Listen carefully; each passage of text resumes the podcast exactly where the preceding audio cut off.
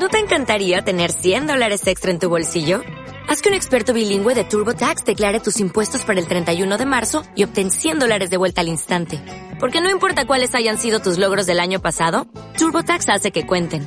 Obtén 100 dólares de vuelta y tus impuestos con 100% de precisión. Solo con Intuit TurboTax. Debes declarar para el 31 de marzo. Crédito solo aplicable al costo de la presentación federal con TurboTax Full Service. Oferta sujeta a cambios o cancelación en cualquier momento. Su atención, por favor. Último llamado para embarcar el vuelo 5334 de Flycast.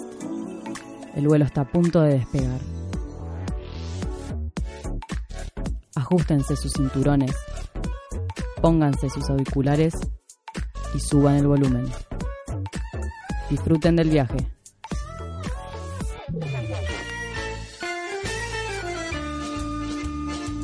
Ya estamos arribando a destino. Bienvenidos a una nueva edición de Flycast, el podcast en el que recorremos las culturas de los distintos lugares del mundo. Hoy visitaremos la ciudad de Florencia, en Italia. Estoy acompañado por mis columnistas y un invitado, Carlos Rangel. Primero que nada vamos a tener en gastronomía a Ian Carucci. Hola Franco, ¿cómo andás? Después tenemos a Juan y Roldán. ¿Qué tal? Tenemos a Nico Beltrán. Buen día. Tenemos a Natalia Vega. Hola, buen día. Y bueno, nuestro invitado del día, que es Carlos Rangel. Hola, buen día, ¿cómo están? Bueno, y hoy vamos a hablar de una de las ciudades más importantes de, de Italia y del mundo. Más que nada por sus aportes al arte, ¿no? Sí, bueno, Florencia, la verdad que me pareció un museo al aire libre. Vos caminás y ves tanto esculturas como arquitecturas buenísimas. Es que sí, caminás por Florencia y en todo momento todo es una obra de arte. Es como no tiene desperdicio, usaron cada metro cuadrado.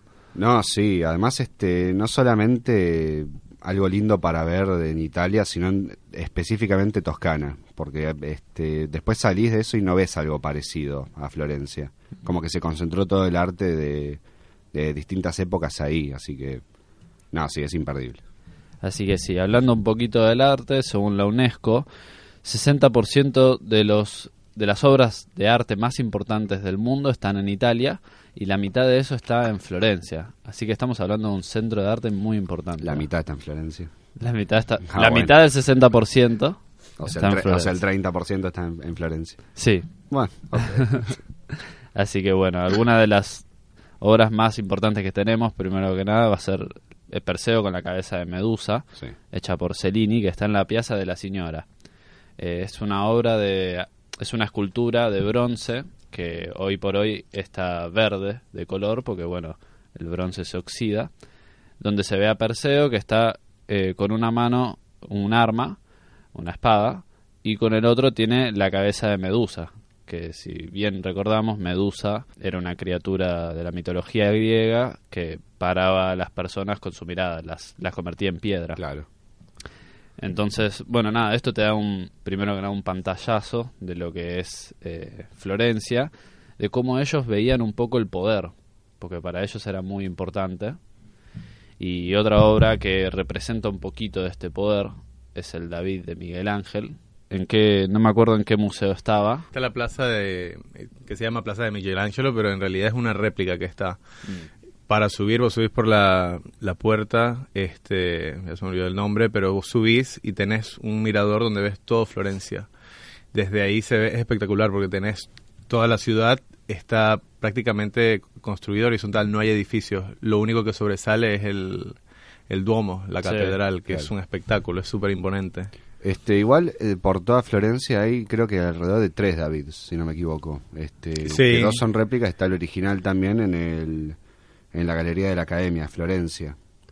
Este, así que se puede ir a visitar. Yo personalmente no fui, me lo perdí porque llegué tarde, pero me hubiese gustado verlo. Dicen que es muy bueno.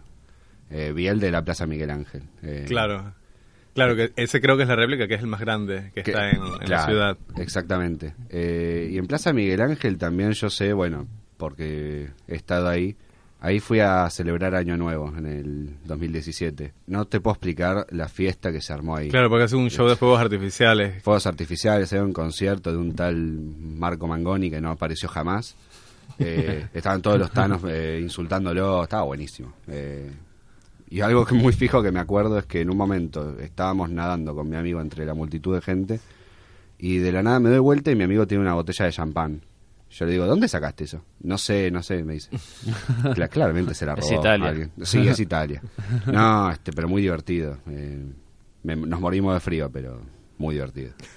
Bueno, sí, eso hay que tener en cuenta. En, en Italia hace frío, hace mucho frío en invierno. Este, Florencia también ha- hace alrededor de unos 9, 10 grados por ahí y hay que ir este abrigado. Es que sí, rodeado por ríos y en la Toscana que no te cubre nada, sí, hace Sí, un sí, frío.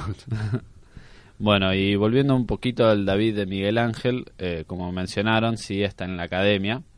Es una obra de 5 metros y monedas, por así decir.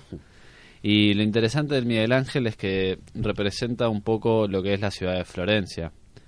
La obra es de David, eh, David que peleó contra el Goliat de la Biblia. Y este David tiene una pose en la que está mirando hacia el horizonte y se lo ve como planeando en la cara. Y eso se supone que representa Florencia porque es una ciudad en la que usan más la cabeza, según ellos, en la que son gente más pensadora y, y bueno, que se toma las cosas con, con detenimiento. No como en Roma que se mataban espadazos en un coliseo. Claro, no, esos, esos brutos romanos, hay, hay, hay pica entre eh, Este- Florencia y Roma. Otro símbolo muy grande de Florencia es el Ponte Vecchio, que es este básicamente un símbolo de Florencia. Es este un puente medieval sobre el río Arno, que bueno, además de estar eh, desde hace años que está, este ahí sobre ese puente se- están los negocios de las marcas más importantes del mundo. Vos pasas por ahí y hay, este negocio de Rolex, Swarovski, bueno, de lo que te puedas imaginar. Este, así que sigue siendo como la parte más importante de Florencia. Como dato curioso, eh, el puente Vecchio fue el único puente que sobrevivió a la guerra nazi en la Segunda Guerra Mundial. Entonces es como importante decirlo también. Es, es viejo viejo, porque Sí. vecchio significa viejo. Claro. este y una pregunta, Natalia.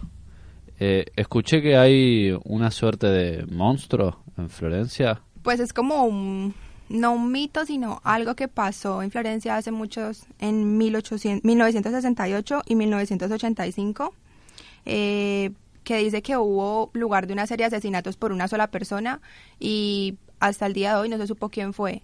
Entonces todo el mundo cuando habla de eso dice que fue el monstruo que de Florencia que cometió los asesinatos y no se sabe quién, quién lo hizo. Sí, lo llamaban justamente el monstruo de Florencia, que como que su forma de cometer los asesinatos es muy famosa la historia también.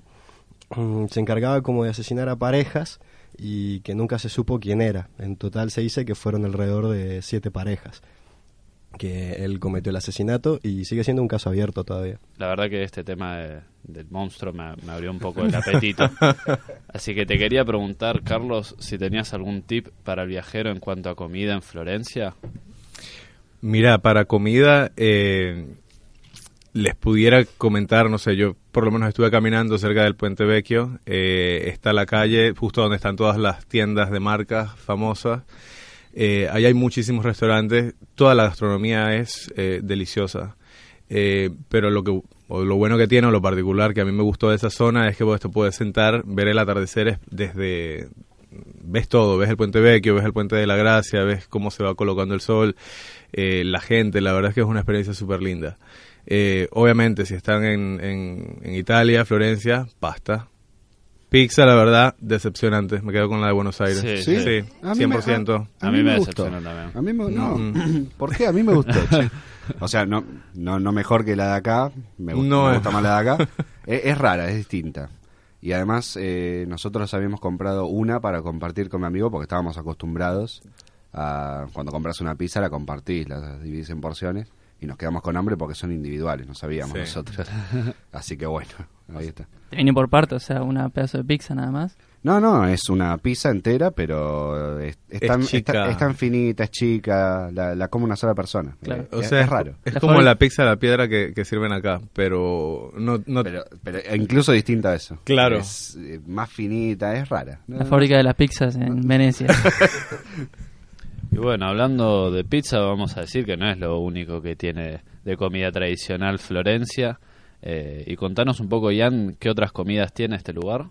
Obviamente en Florencia la comida típica italiana se fusiona con las tradiciones de la Toscana, creando una de las cocinas más valoradas del mundo y que donde se encuentran eh, ingredientes tradicionales como carne de caza, legumbres, champiñones, almendras y aceite de oliva. Bueno, esto es uno de los platos más populares, que por un lado tenemos la ensalada de tomate con mozzarella, que no sé, no sé si le traería eso. Después también hay sopa de verdura. A esta hora cualquier cosa. Claro, lo que venga, hasta un café, lo que venga. Después tenemos el crostini di fegato, que es un pan tostado con paté. Después tenemos tripa a la florentina, que son verduras, tomate y tripa de vaca. Eso sí, o sea, a mí la tripa de vaca no me, no me gusta mucho. Después tenemos el lampredotto. que- Lampredotto. Que es una tripa de vaca también, pero en este caso... eh, En este- italiano. es- claro, es en este caso es cocida en lugar de frita. Ah, y el otro como... El otro era más Ah, frito, con aceite, ya está, ahí las arterias ya pasaron a otro lado. Después Las te- tuyas, si lo comes. Claro, las mías. Después tenemos la papa al pomodoro, que es un guiso de pan duro cocinado con tomate, ajo y especias. Después tenemos eh, uno que es raviolini di cegale, algo así. Ravioles son, Ravioles. son los ravioles tradicionales que se rellenan con carne de jabalí en la Toscana. Ah, eso, en Toscana hay muchísimos jabalís y lo usan bastante para tanto salame, Sí. jamón, picadas, este... Yo no compré porque se me iba todo el presupuesto, pero... ¿Era muy caro? en un carísimo, carísimo. como eh, hablando ahorita que estás hablando del jabalí de la Toscana, otro dato curioso es que cuando tocan el hocico del jabalí de la Toscana trae suerte. Entonces, para todos los viajeros que van y lo hacen, En Florencia hay una fuente que tiene forma de jabalí, se llama la Fontana de Porcelino, y es un juego en verdad, que donde se le pone una moneda eh, dentro de la boca del jabalí y se la suelta. Y si cae dentro de la rejilla del agua, volvés a Florencia. Y si no, bueno, no sé qué pasará, tendrás que pagar un pasaje, no entiendo. ¿Cómo, cómo funciona el juego? No sé, pero bueno. Pero los jabalíes son medio violentos. No sé, yo no me crucé a ninguno. Digo, si le tocan la nariz, capaz y te, te faja ahí nomás. No, a ver, qué sé yo. anda. No te deben, Es de bronce, no se deben por tirar suerte. así y esperar a que lo mates. O sea, Es de bronce, por Te van a suerte. resistir un poco. Claro, la iniciación te van a hacer. Después, eh, otro, vamos a un poco de los postres, que ya ahí, ahí me gusta más. El otro era todo tripa de vaca, viste, todo un revuelo de carne. Vamos un poco a los postres, que encontramos los cantucci, que es tipo, debe ser de mi familia también. que son eh, como tortas de almendras con vino dulce. ¿Eh? ¿Eh? ¿Qué opinas, Juan? ¿Y vos lo probarías? Yo probaría todo. Es Después, después tenemos los sensi, que son cinta de pasta dulce, fritas y espolvoreadas de azúcar. Después tenemos eh, otros platillos como el ischet... ¡Qué nombre es horrible, loco!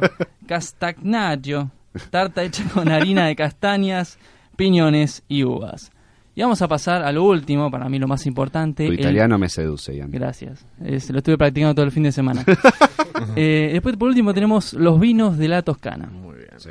Eh, para ver nada mejor que un buen vino de la región de Chianti, su máxima calidad está certificada con la denominación de origen protegida. El vino de Florencia se denomina Coli Fiorenti.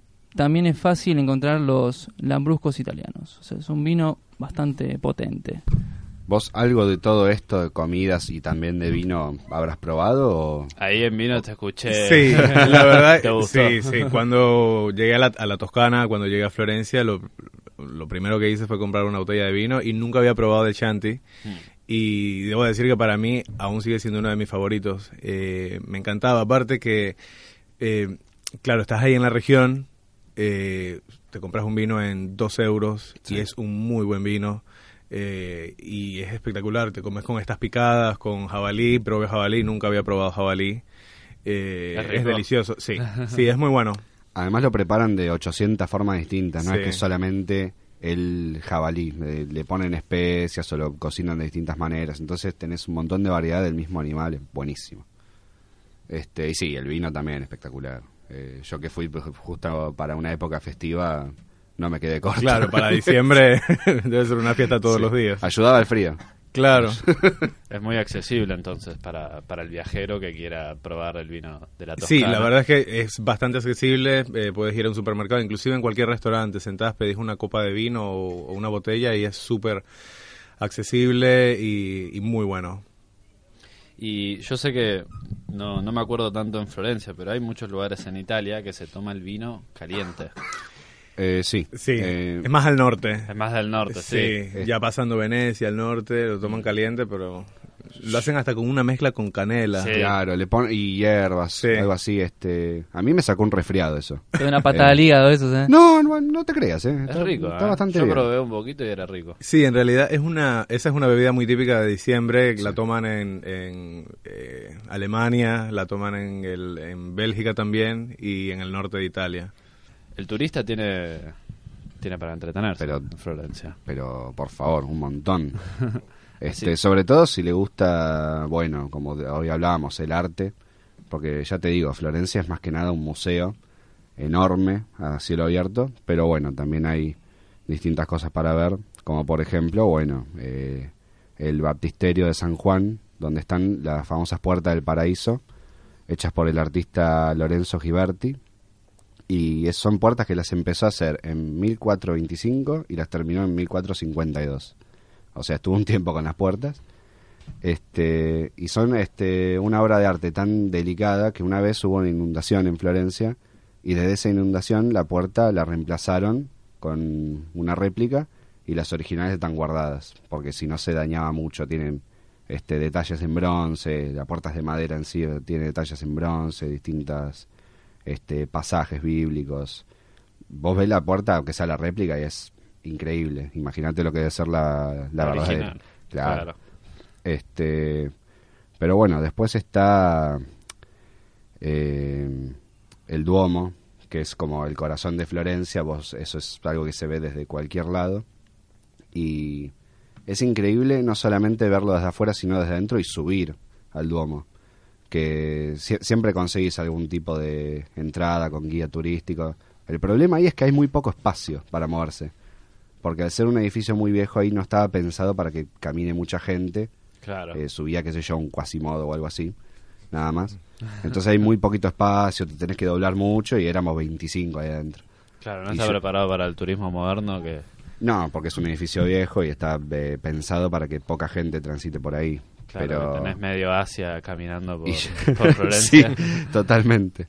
Este, pero bueno, vos, vos habrás ido, no sé, o la viste de, de afuera nomás. Yo la vi desde afuera, Sí. la verdad. Sí, porque ir a un sitio turístico así es... eh, o sea, tenés que hacer una cola de dos, tres horas para entrar. Sí. Está medio Asia y... Sí, porque aparte llegan los autobuses y los dejan a las, como a las calles que están paralelas y, y después es, es impresionante. O sea, no puedes sacar una foto, eh, caminas y te empujan. Y la verdad yo eso prefiero verlo de lejos, le saco la foto, lo veo, lo admiro desde la distancia y continúo otro destino. claro, sí. seguir con tu viaje. Está bastante bien. No, sí, eh, la sufrís un poco estar en un lugar cerrado, con medio Asia, como decimos acá. Eh, pero vale la pena, realmente. Porque Sí. llegás. Yo eh, justo estaba resfriado, así que mucho no lo pude eh, disfrutar. Después el vino caliente me curó un poco. Pero lo que sí eh, está muy bueno, que está justo al lado del Duomo, es el campanario. El campanario es esta torre enorme de 441 escalones, que te cuesta subirlo también porque son que es una escalera muy estrecha y son 25 personas, pero cuando llegás, llegás al punto más alto de Florencia. Incluso más alto que la plaza de Miguel Ángel que hablábamos hoy. Y ahí sí se ve todo. Eh, y es muy bueno porque yo justo llegué para ver el atardecer y sacás fotos que no, no, no te las saca nadie. Mm. Este, así que realmente vale mucho la pena. ¿Pudiste ir ahí, Carlos?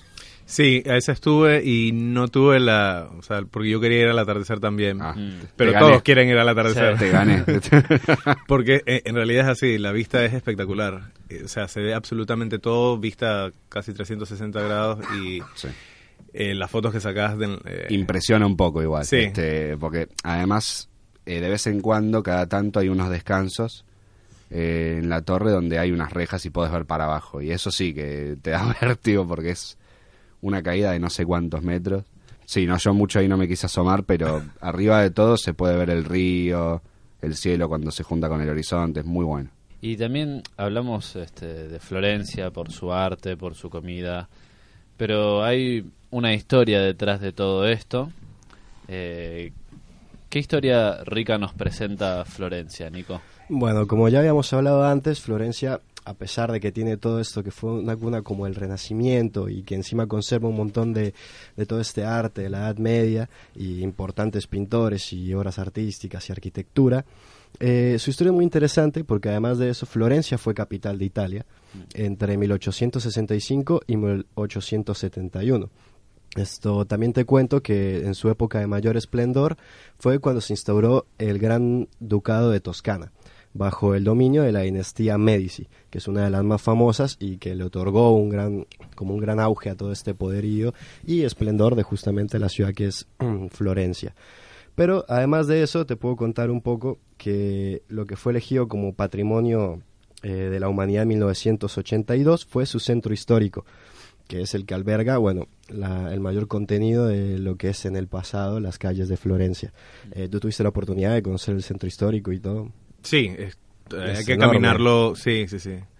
Aparte que era lo que decía Juan, que es como un museo ah, al aire libre. O sea, tenés que caminar Florencia, tenés que caminar las calles, todos los edificios, las puertas, las los ventanales. Es algo súper lindo ver cómo todavía mantienen intacto la arquitectura de la ciudad. No, la verdad que es muy bonito y justamente eh, como dato para el turista traje cómo se pueden mover desde los aeropuertos hasta el centro histórico, eh, justamente pues para que vean cómo llegar. Igual tú me corregirás eh, si por ahí hay maneras más fáciles de llegar, porque bueno, justamente tú, tú lo viviste de, de antemano. Pero bueno, en principal está el aeropuerto internacional llamado Amerigo Vespucci, que recibe a millones de pasajeros y bueno, más que todo de capitales europeas.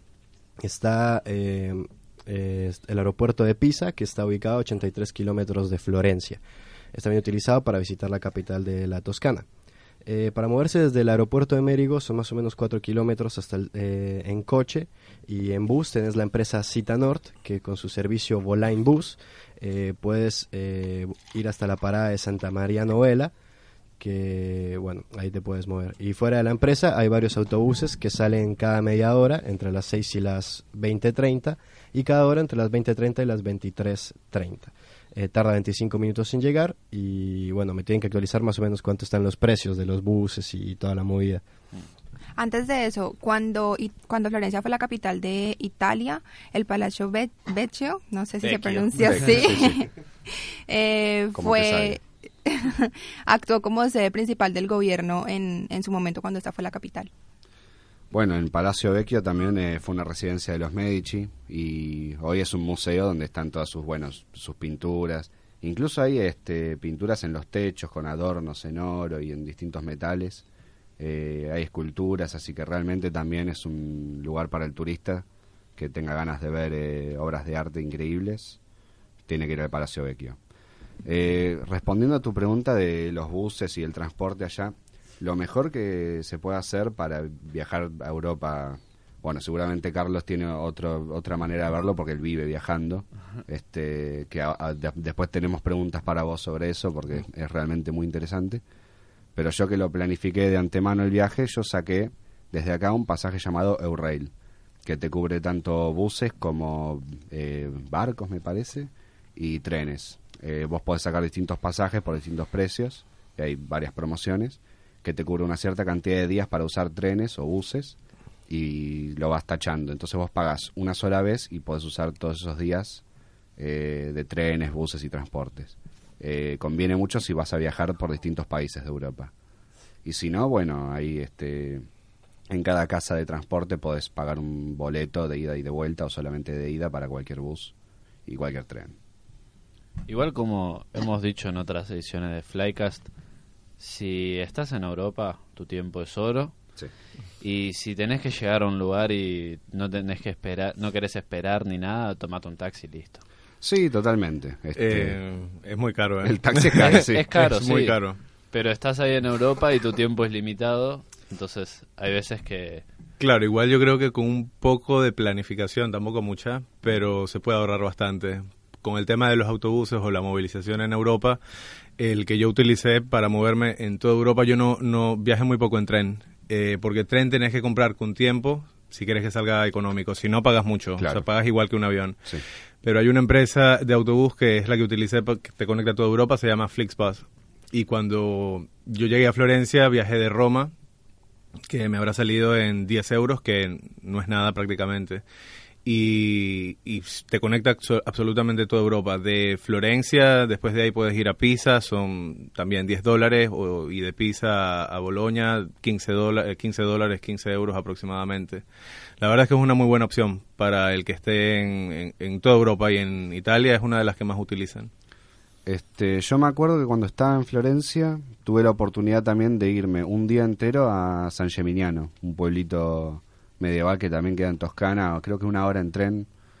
Este, también lo recomiendo si ya eh, la gente que viaje ya vio todo lo que tenía que ver en Florencia y le queda tiempo, pueden ir a San Geminiano, es un pueblito muy lindo, eh, donde creo que se titulaba la ciudad de las mil torres, porque hay, había antiguamente dos familias en esa ciudad y para mostrar su poder construían torres. Y cada vez las construían más altas y más altas y creo que ahora quedaron 14 o 13 torres nada más.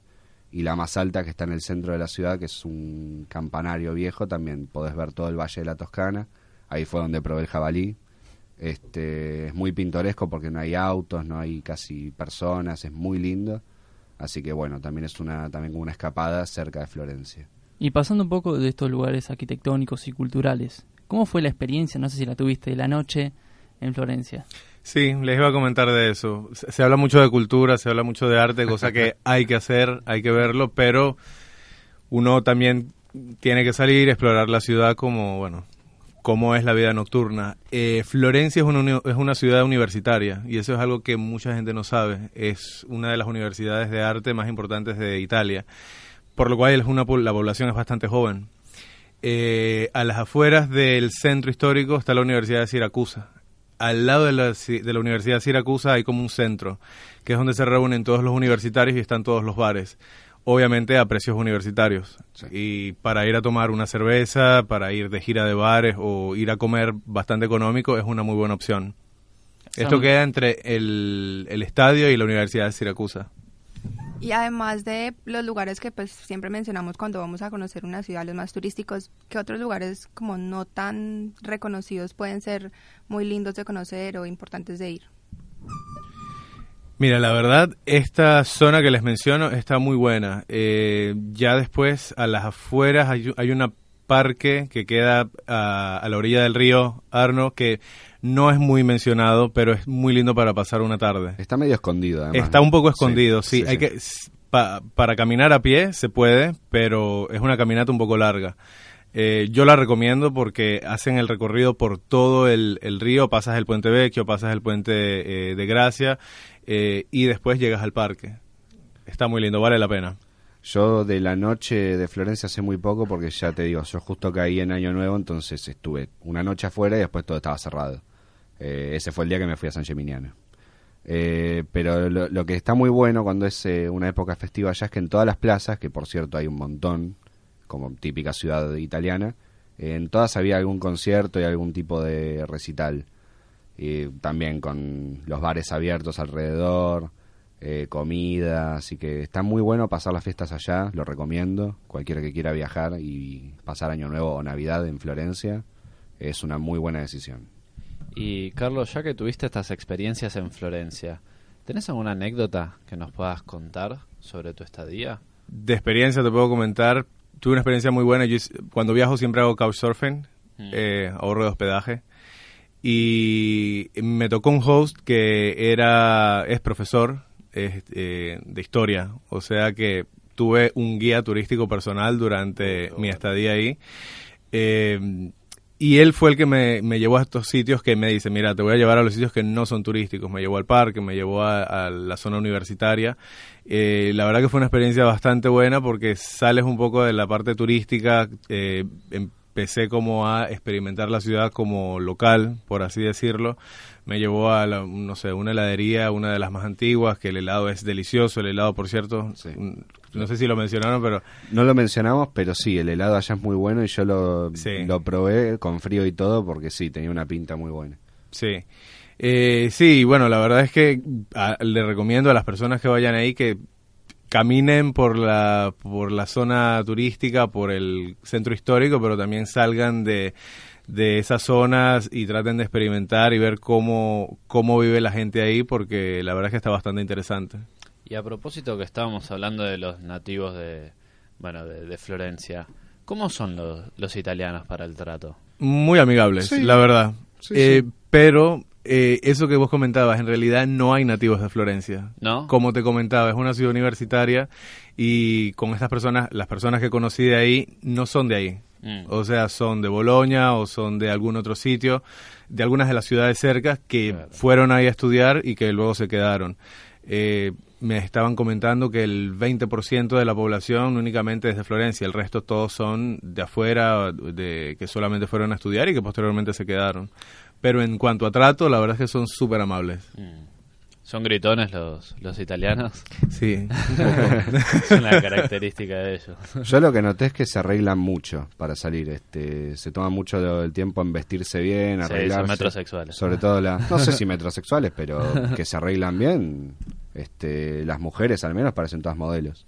Claro, el, y, y ya me comentaban eso, que es más hacia el norte de, de Italia, que está un- el tema de la moda es como que súper importante. Ah, sí. Ya si vas al sur de Italia, no tanto, pero todo lo que es eh, Florencia, Milán, eh, es como, por, Milán es un- un- una de las sedes del fashion en, en, en- en Europa, sí. sí. en el mundo. Y Florencia tiene un poco de esto, por lo menos vas a las calles, es, eh, tenés estas casas de tienda de, de ropa que son carísimas y ves que la gente se arregla mucho. Eso no lo ves en otras ciudades del sur, por ejemplo. Mm.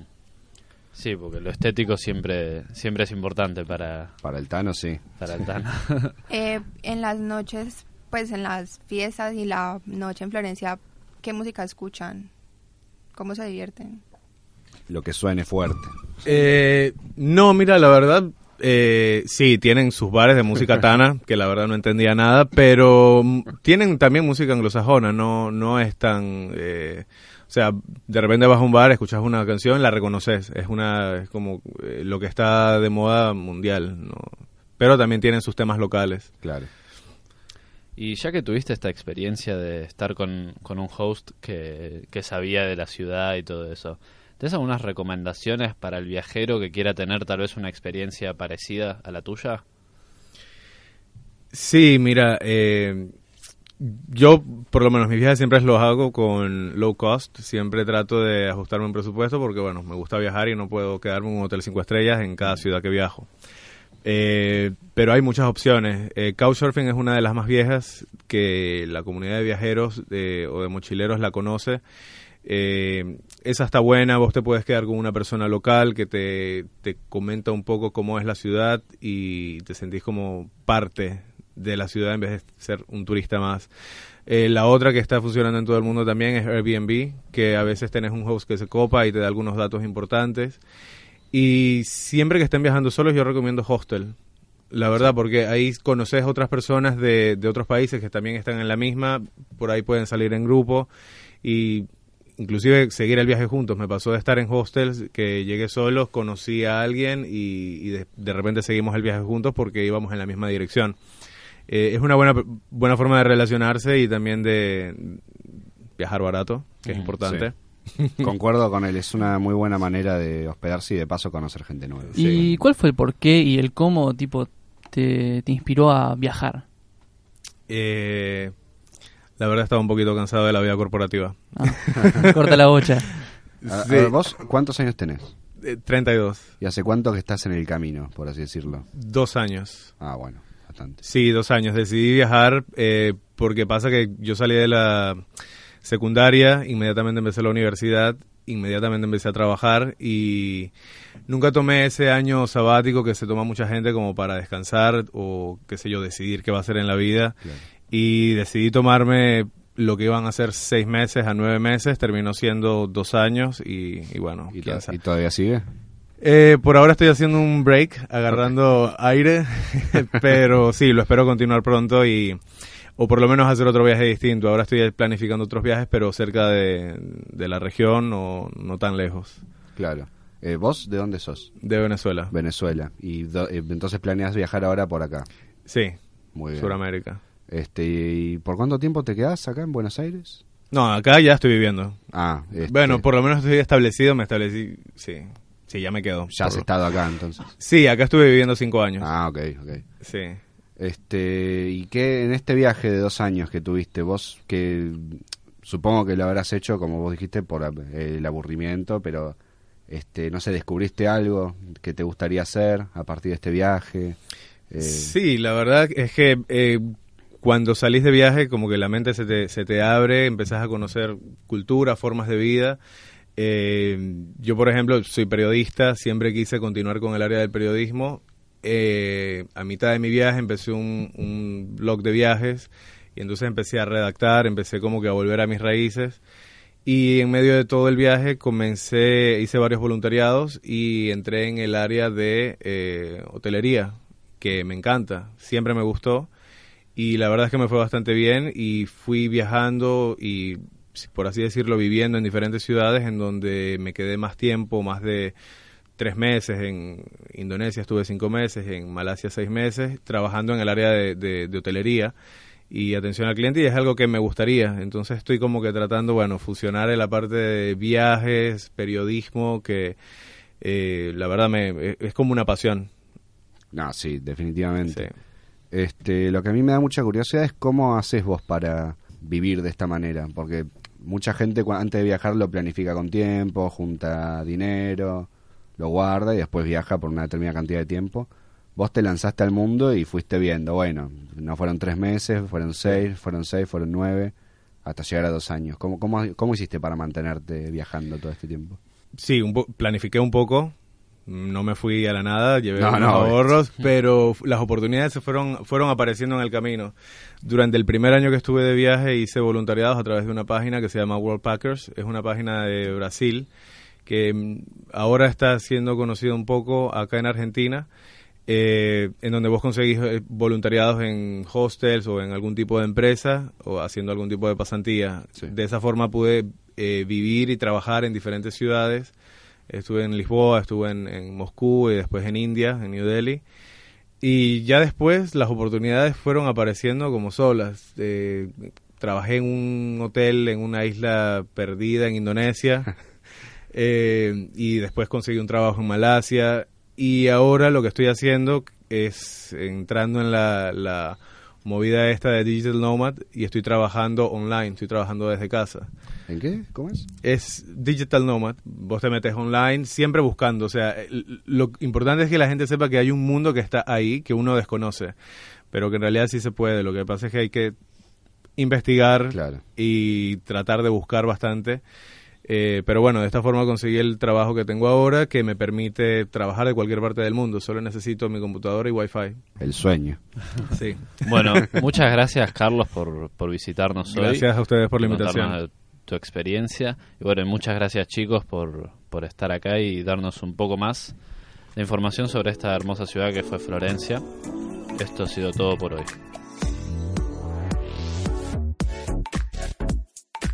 Si te gustó este podcast, compartilo con tus amigos y calificanos. Acompáñanos en nuestro próximo destino.